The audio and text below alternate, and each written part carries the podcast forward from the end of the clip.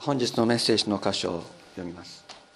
本日のメッセージの箇所は「えー、使徒の働き第7章17節から38節。使徒の働き第7章、えー、17節から38節。神がアブラハムにお立てになった約束の時が近づくに従って民はエジプトの中に増え広がりヨセフのことを知らない別の王がエジプトの王につく時まで続きました。この王は私たちの同胞に対して策略を巡らし私たちの人たちを苦しめて幼子を捨てさせ生かしておけないようにしました。このような時にモーセが生まれたのです。彼は神の目にかなった可愛らしい子で3ヶ月の間父の家で育てられましたがついに捨てられたのをパロの娘が拾い上げ自分の子として育てたのです。モーセはエジプト人のあらゆる学問を教え込まれ言葉にも技にも力がありました。40歳になった頃モーセはその兄弟であるイスラエル人を顧みる心を起こしました。そうして同胞の一人が虐待されているのを見てその人をかばいエジプト人を打ち倒して乱暴されているその人の仕返しをしました。彼は自分の手によって神が兄弟たちに救いを与えようとしておられることを皆が理解してくれるものと思っていましたが彼らは理解しませんでした。翌日彼は兄弟たちが争っているところに現れ和解させようとしてあなた方は兄弟なのだ。それなのにどうしてお互い傷つけ合っているのかと言いました。すると隣人を傷つけていた者がモーセをしのけてこう言いました。誰があなたを私たちの支配者や裁判官にしたのか。昨日エジプト人を殺したように私も殺す気か。この言葉を聞いたモーセは逃げてミディアンの地に身を寄せそこで男の子2人を設けました。40年経った時見つかいがモーセにシナイ山の荒野で芝の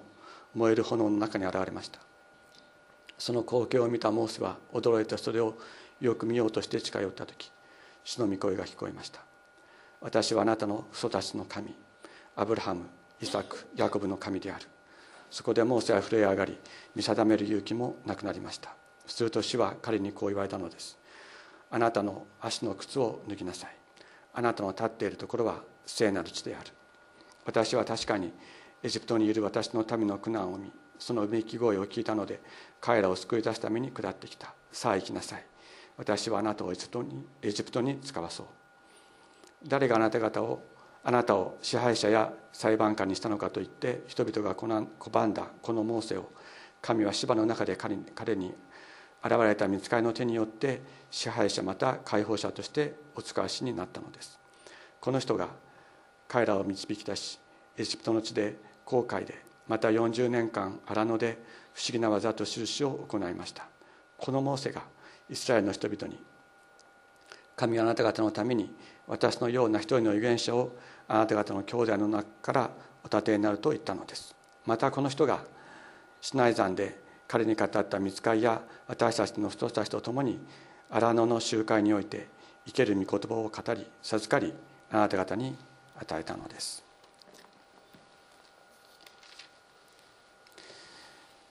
モーセと神殿を汚す言葉を吐いてやめないと語ってやめないというそのようにあの訴えられたステパノの説教であります。今日はこの箇所で、えー、ステパノはですねモーセについて語る語るわけですけれども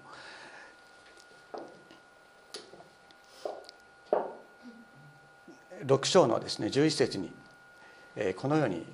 書いてありますね。そこで彼らは、えー、ある人々をそそのかし私たちは彼がモーセと神を汚す言葉を語るのを聞いたと言わせたというふうにありますがモーセを汚している。モーセを汚すということはどういうこと？モーセを否定していると。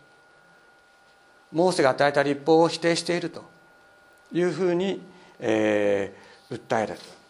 訴えられた。だからですねこのモーセに関することは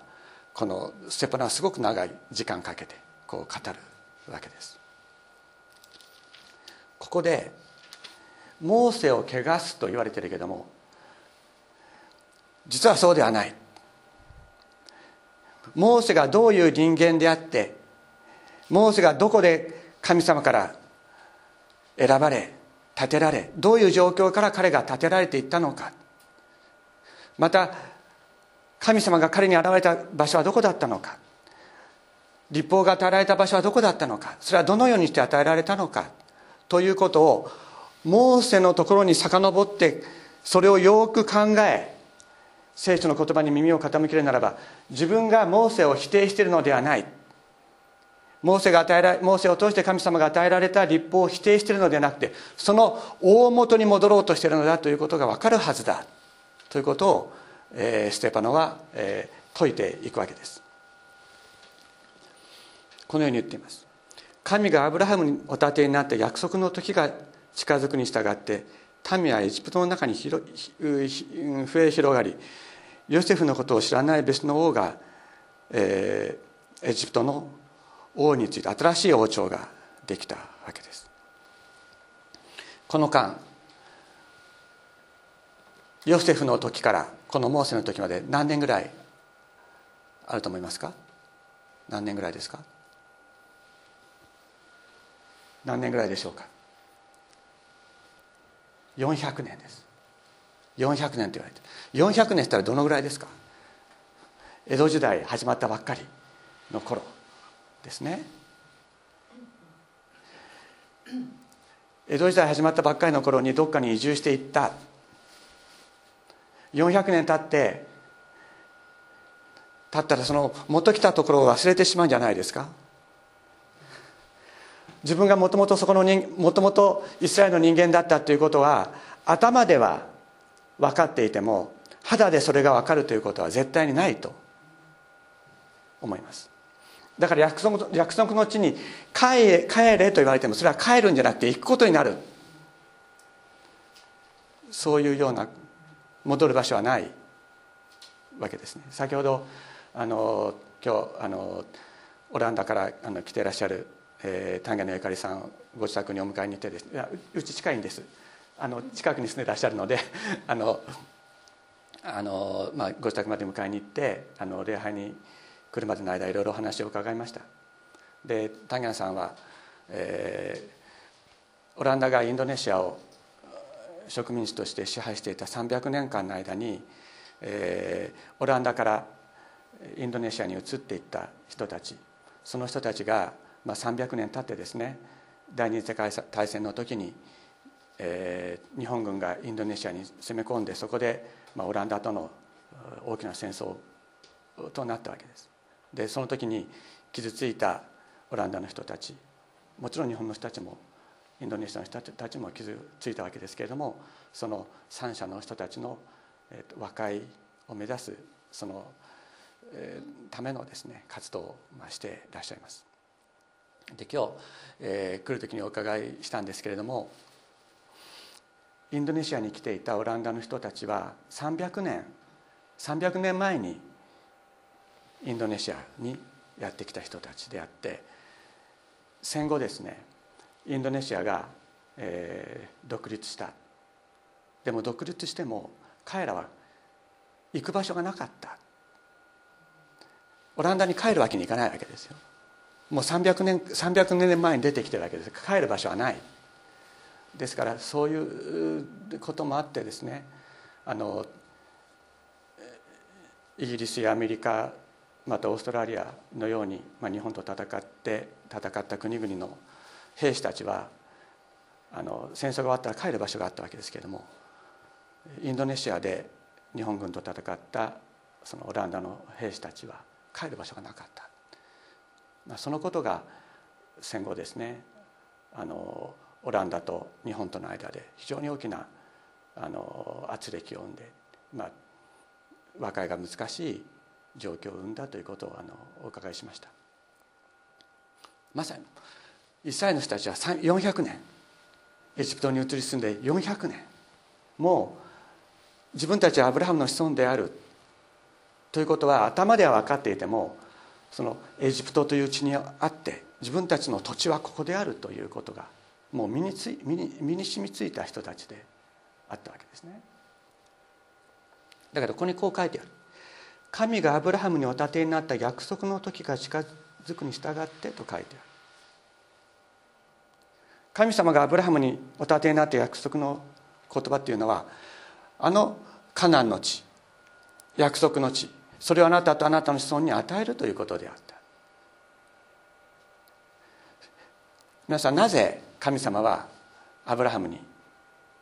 あの約束の地を与えるっていうふうにお約束になったんだと思いますか？今もうねエジプトにいるんですよ。エジプトに行って400年経ってそれなりに大きくもう何百万人という数の人たちがいるわけですね。エジプトで成功させればいいじゃないですか。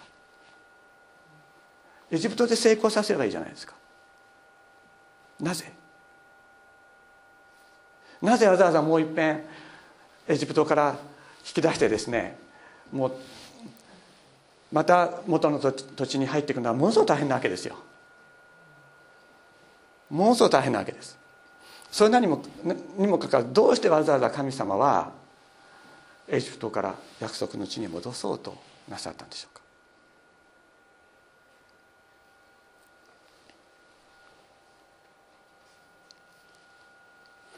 この約束の地と言われている場所はですねこれは偶像崇拝のメッカでありました。モロクのモロクの神という神にですね、えー、自分の子供たちを焼いて殺して捧げるというようなことが行われていたのがこの約束の地であったわけです。神様はただ単にユダヤ民族イスラエル民族を祝福するためにイスラエルのあの地にあの地を約束の地として定められたのではなくてその言うならば悪魔崇拝が行われた場所を真の神を礼拝する場所とするためにアブラハムを選んでそこに住まわせそこを悪魔を崇拝する場所から真の神を礼拝する場所。霊と誠によって礼拝する場所に作り変えそこを拠点に全世界に真の礼拝を広げていくことをお考えになっておられたのです。だから400年経ってアブラハムの子孫たちがもうすっかりエジプトに居ついて自分たちがどこから来たのかということをもうほとんど意識しないような状況になった時に神様は新たなことを起こされた。それはどういうことを起こされたかというと彼らは困難の中に投げ込んだんです。苦しみの中に投げ込んだんです。苦しみの中に投げ込まれた時に自分は一体何者なのか。自分はどこから出てきてどこに行くべき存在なのかということを人間は意識するようになるんです。たくさんの食べ物があって安寧に暮らしている時には自分が一体何者であってどこから出てきてどこどこに行く行くべき存在なのかということを人間は考えない。だけどもう苦しい。このままでこんなところに生きていく生きていることはできないと。いうような苦しみの中に投げ込まれた時に初めて私は自分は一体何者なのか。自分が存在すべき場所はどこなのか。自分は何のために生きているのかということを人間は初めて意識しそして神様に叫ぶようになるわけです。そのためにですね神様はわざわざですねこのイスラエルの民をこの苦しみの中に投げ込まれました。そういう時にだからイスラエルはですねもう神様の約束なんか忘れてたんですよ。完全に。400年経って忘れてました。だけどその中で神様はこの苦しみの中に投げ込まれた。そういう時にモーセが生まれたのです。彼は神の目にかなった。神に今喜ばれるですね。から美しい子だったと言います。3ヶ月間父の家で育てられたけどもついにもう隠し通すことができなくて、まあ、当時、えー、エジプトの王はですね、えー、男の子が生まれたらすぐに殺せ。というふうにこう命令をしていました。だけど、えー、モーセがあまりにもえー、可愛い子だったためにですね、まあ、3か月間かくまっていた。どうしてももう、えー、隠しきれなくなってパピルスで編んだ、えー、籠にですねこう樹脂を塗ってそして、えー、ナイル川の、えー、ファラオの娘が、まあ、水浴をするところのあたりにです。わざわざ置きに行ったわけですね。見つけてもらえるようにということでわざわざ置きに行ったわけです。まあ、当時、まあ、いろいろちょっと調べてみますとやはり当時はですねこのエジプトの王朝は非支配者の中から優秀な人材を登用していたということがあるようですですからその優秀な人材、えー、エジプト人だけで支配するのでのではなくていろいろな知恵を求めて、えー、いろんな人あの多民族非支配者たちの中から人材を登用していたということがあったということです。まあ、その一環としてですねモーセもエジプト人の中でこう育てられたと、まあ、このように考えられているわけです。そこでモーセはエジプト人のあらゆる学問を教え込まれ言葉にも技にも力があった。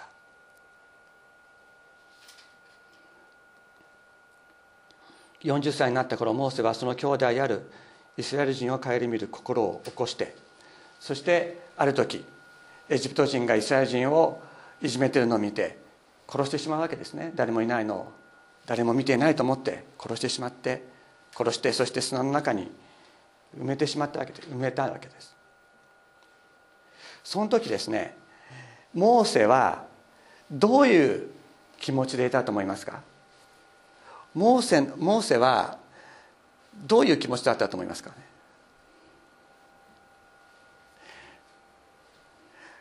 彼はおそらく3歳ぐらいまでイスラエル人の中で育てられてて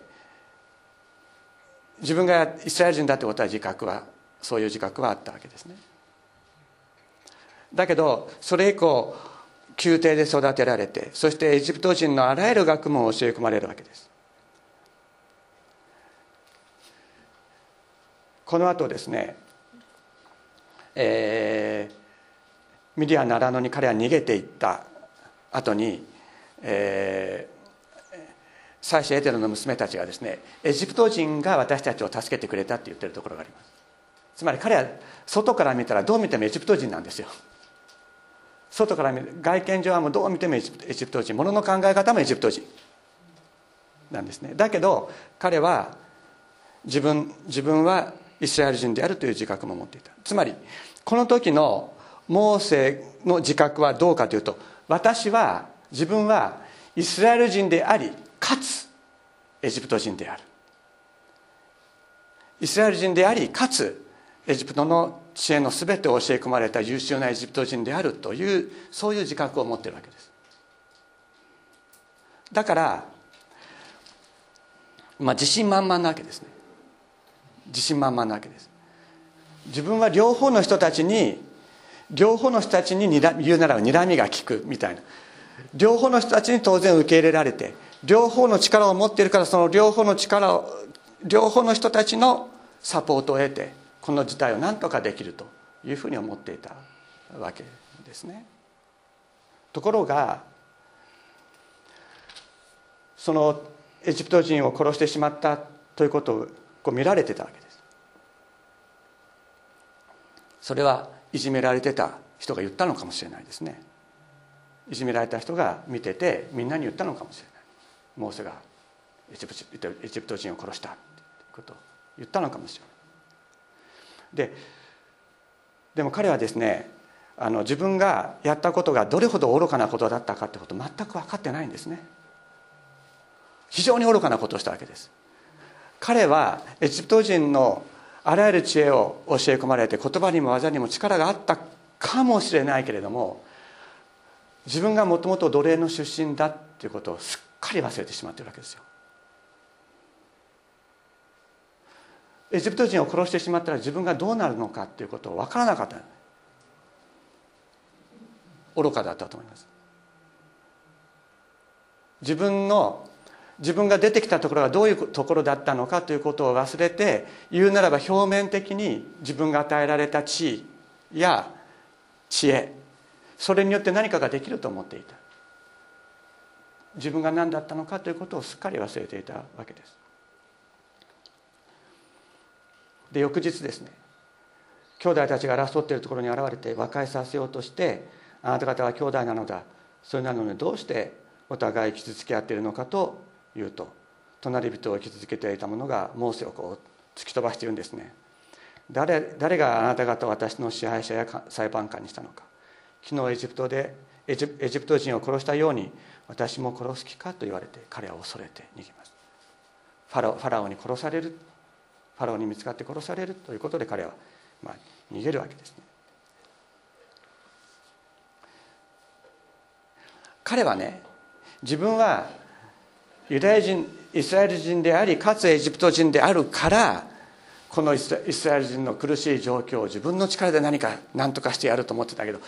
気が付いた時にはですね自分はイスラエル人でもないしエジプト人でもないってことに気づくわけですよ。彼はイスラエル人でもなかったんです。またエジプト人でもなかった。25節にこう書いてありますね。彼は自分の手によって神が兄弟たちに救いを与えようとしておられることを皆が理解してくれるものと思っていましたが彼らは理解しませんでしたって書いてあるけども実は何も理解してなかったのはモーセ自身だったわけです。何も理解してなかったのはモーセ自身だった。自分はイスラエル人のアイデンティティとエジプト人のアイデンティティの両方を持っててこの両方を、ね、持っていればこの難しい状況を打開できると。冗談じゃない。全く逆だったんです。彼はイスラエル人でもなくエジプト人でもなかった。彼は自分が何者なのかということが全く分からなくなるわけです。彼はそれこそ自分がいる場所本当になくなってしまったんです。イスラエル人の中に戻ることもできない。エジプト人の中に戻ることもできないのです。そして彼は、えー、ミディアンの荒野ミディアンの荒野というのはどこかというとですね、えー、シナイ半島がここにあって、えー、ここにアカバ湾というのがあるんですああのあるんですけどここここですね。ここがミディアンの荒野でエジプトはこうなってる。だからエジプトからシナイ山よりももっと向こうのミディアンの荒野に逃げるわけです。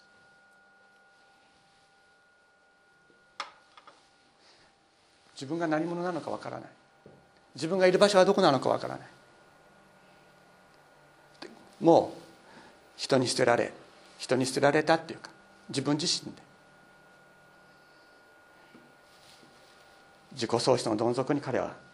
陥るわけです。40年間です。彼は自分が何者なのかということ分からなくて40年間羊を追って毎日毎日羊を追いながらこう生活を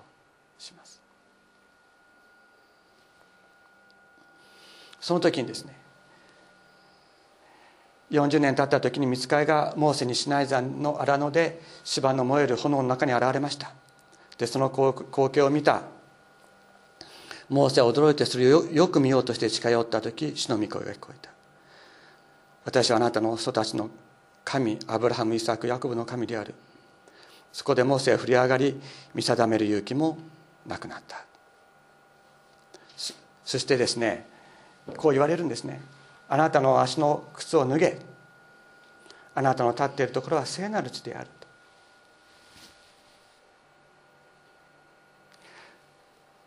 エジプトにもイスラエルの中にも彼はいる場所がなかったんです。自分がどこにいるのか。自分の立つ場所はどこか。それが全く分からなくなってしまってていたアブラハムに神様ご自身が現れておっしゃるんですね。あなたが立っている場所。そこは聖なる地であると。自分の立ち位置を失っていたものなんです。しかし自分が立つべき場所がなくなっていたモーセにあなたが立っているその場所は聖なる地である。神が臨在する場所であるとお語りになった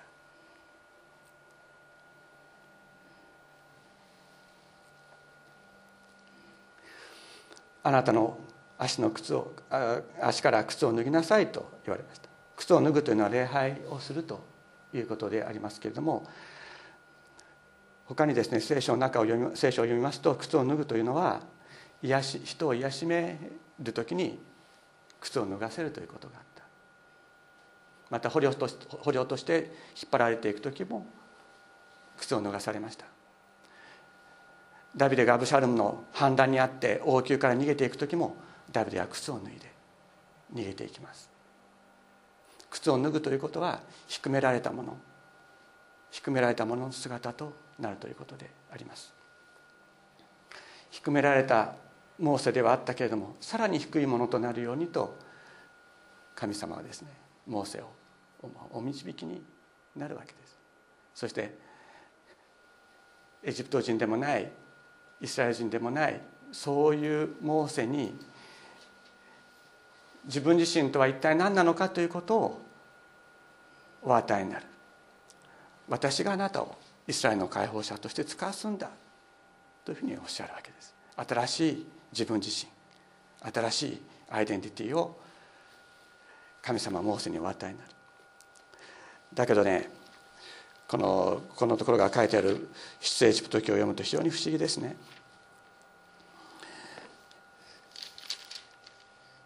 ついさっき読んだ「使徒の働き」のですね22章22節7章22節にはこう書いてある。モーセはエジプト人のあらゆる学問を教え込まれ言葉にも技にも力があったと書いてあるでしょ。言葉にも技にも力があったって書いてある。ところがエジプト記出エジプト記を、えー、読むとですね4章にこう書いてあるんです。4章10節には「モーセは主に申し上げた。ああ主よ私は言葉の人ではありません。以前からそうでしたしあなたがしもびに語られてからもうそうです。私は口が重くした舌が重いのです。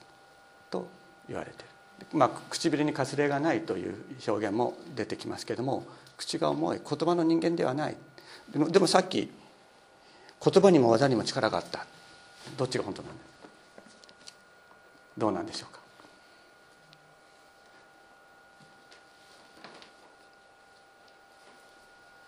ある、まあ、いろいろ、えー、仲介書とか説教集とか読むとですねこれはあのモーセの謙遜な現れだっていうふうに言ってる人たちもいますね、まあ、そうかもしれないと思います。で僕は多分モーセは本当に喋れなくなってたんだと思います。エジプト人を殺してそして逃げていって自分が何者なのかということが分からなくなって彼は言葉の人で昔は言葉の人であったかもしれない。しかしミリアならのに逃げていってからから彼は喋らない人間になったんだと思うのです。でモーセはどもりだったというふうにも言われている。で私自身ですねものすごいどもりだったんです。であの今でも、えー、忘れられませんけども私はあの高校の2年生の夏休みの7月の二十、何日かに急にどもりになったんです。でまあいろいろな精神的な傷というのを受けたことがあったということが原因ではあったんですけれどもある日急にどもりになってですね「あいうえお」で始まる言葉が文の一番最初にあったらもう言えない。家行もそう他行もそうら行もガザダバパラ全部全部そういうのがあるとですねもう人の前で口が聞けなくなってしまうんです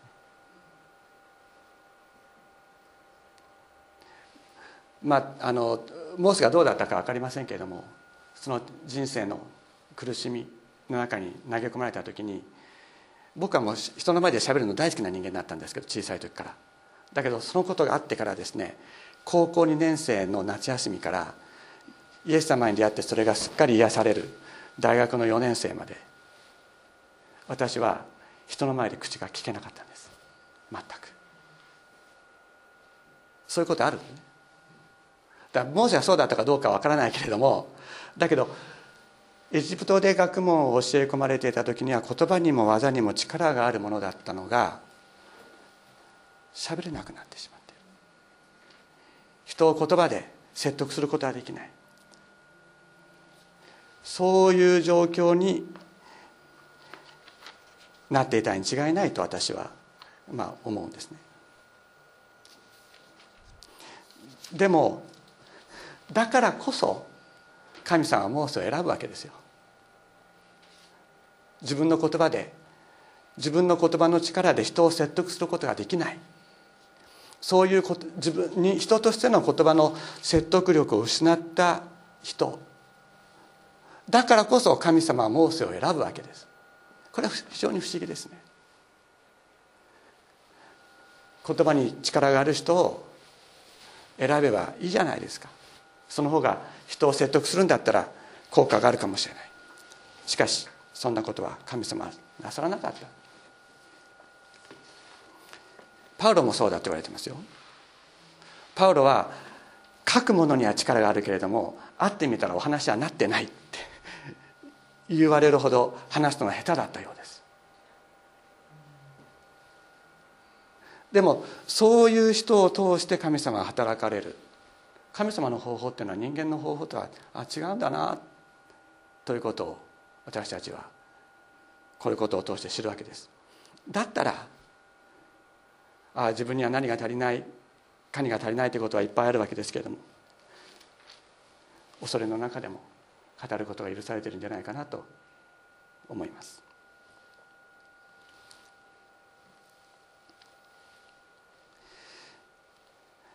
結局モーセはですねもう嫌だ嫌だと言いながらも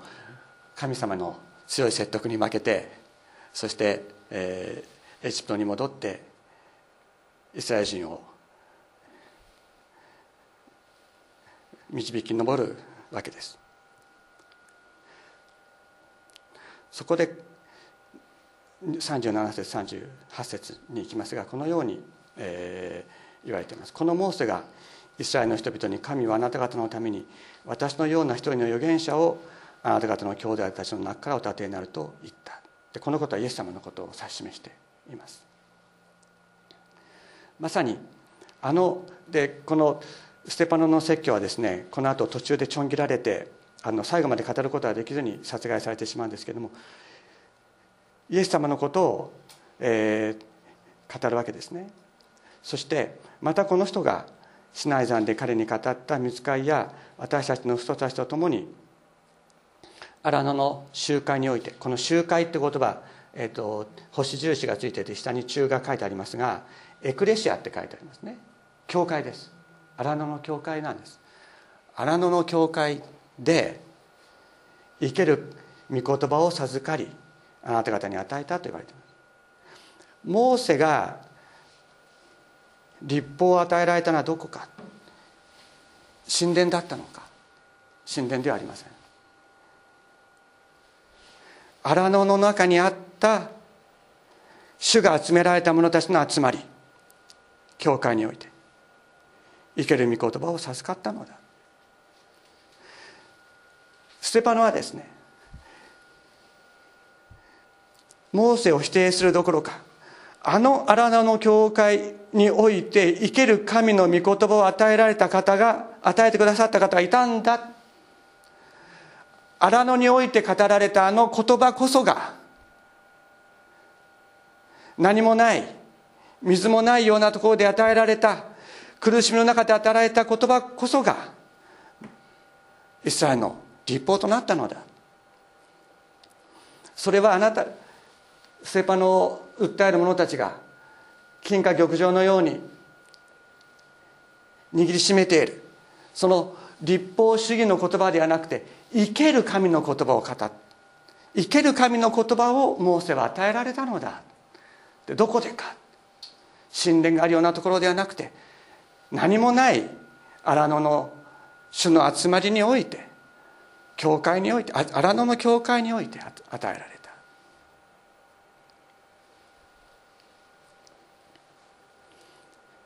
まさにですね自分自身とは一体何なのかということを本当に失ってしまって自分がどこに立っているのか自分はどこから来てどこに行くのかわからない。そういう人間を持ちを捕まえて解放者として立てられた方がいてそういう人間を通して生ける神の言葉が与えられたのだ。これが神様のやり方なんだということをステパノは語るのです。こういう方法において語られる神様の言葉に耳を傾けることこそ立法に本当に生きることなんだ。立法は守るものではない。立法は生きるものなんです。これを語られた神様の言葉を聞きながら生きていくときにモーセに与えられた立法を本当に生きることができるようになる。そしてそれを成就するのがイエス・キリストであるということをステパノは語りたいわけなんです。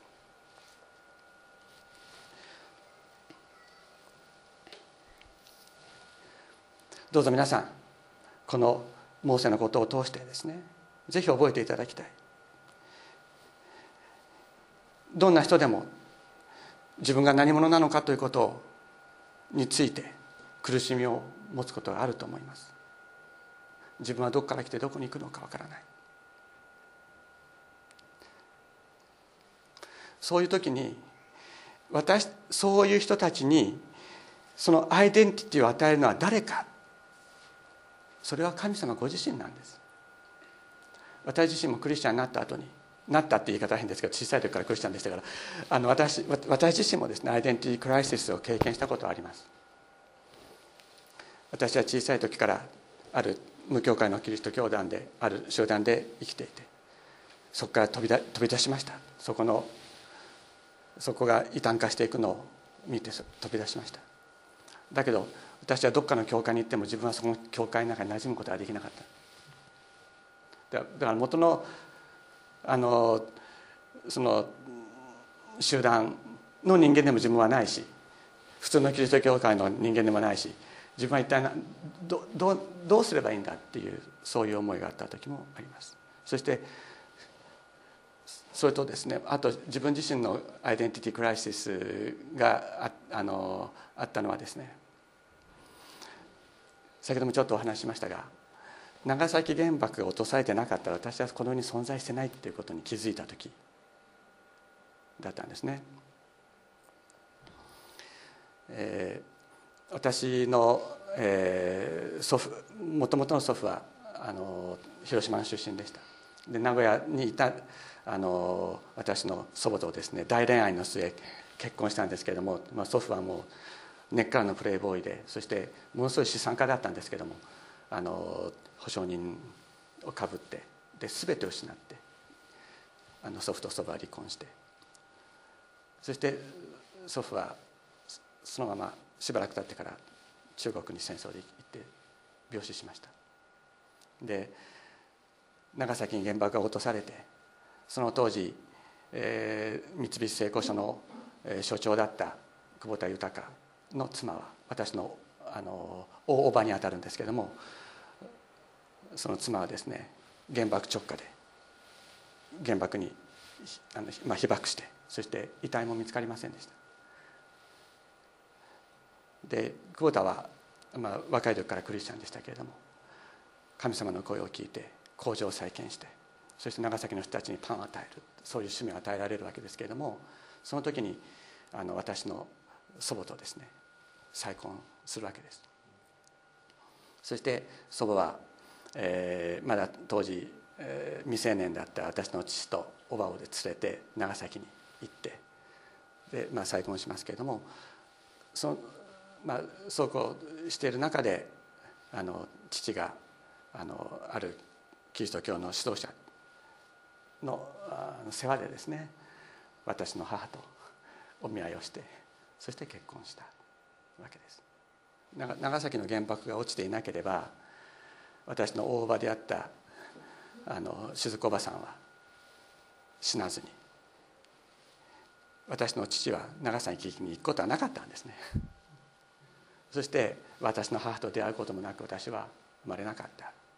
で私はそのことに気づいた時に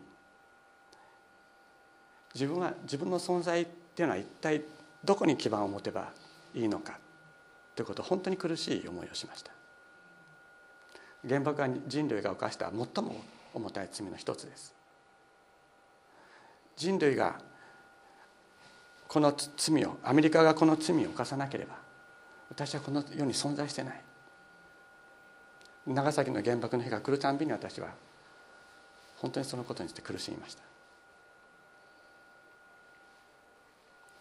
しかし長崎原爆によらなければ生まれなかったというアイデンティティではなくて私がお前を想像したんだと言ってくださるお方の御声を聞いて私は立ち上がることが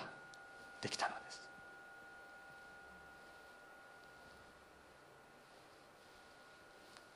みんなそれぞれ何がしかあると思います？自分の存在は一体何なのか？自分はどこから出てきて？どこに行く存在なのか？ということがわからない時に私たちは本当に苦しみます。不安でいっぱいになります。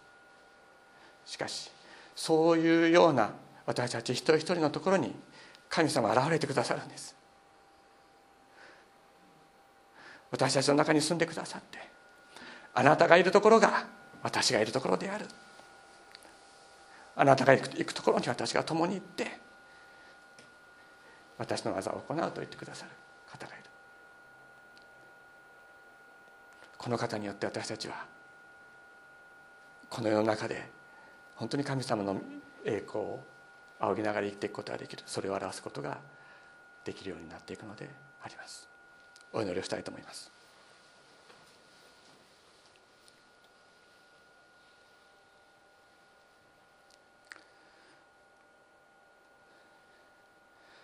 天の父様。主よあなたは本当に不思議な方です。このようなものによっては自分が何者なのかということが分からなくなりすっかり自分を失ってしまった。また高慢であった。高慢の家に失ってしまった。モーセをあなたは忘れておいでになりませんでした。また私たちもそうです。この世の何者か何者によっても自分自身が何者であるのかということを私たちは確認することができず苦しんでいました。そういう時にあなたが私たち一人一人のところにやってきてこの世のものによってではないただあなたによって私たちの存在を確かなものとしてくださいました。それによって主イエス様私たちはあなたに出会いまた本当の自分に出会うことができました。主イエス様あなたはこのようにして私たちをお導きくださいましたがこれからどのようにさらにお導きくださるでしょうか。それぞれが置かれた場所において主イエス様あなたの御心を求めあなたの栄光を求めあなたが望まれることを一つでも成していくことができるように私たちを力づけ導いてください。主イエス様自分自身が何者なのか分からなくて困っている人がいる時にその人たちにあなたをお伝えすることができるよう私たちをお持ちください。感謝してイエス様の皆によってお祈りします。アメン。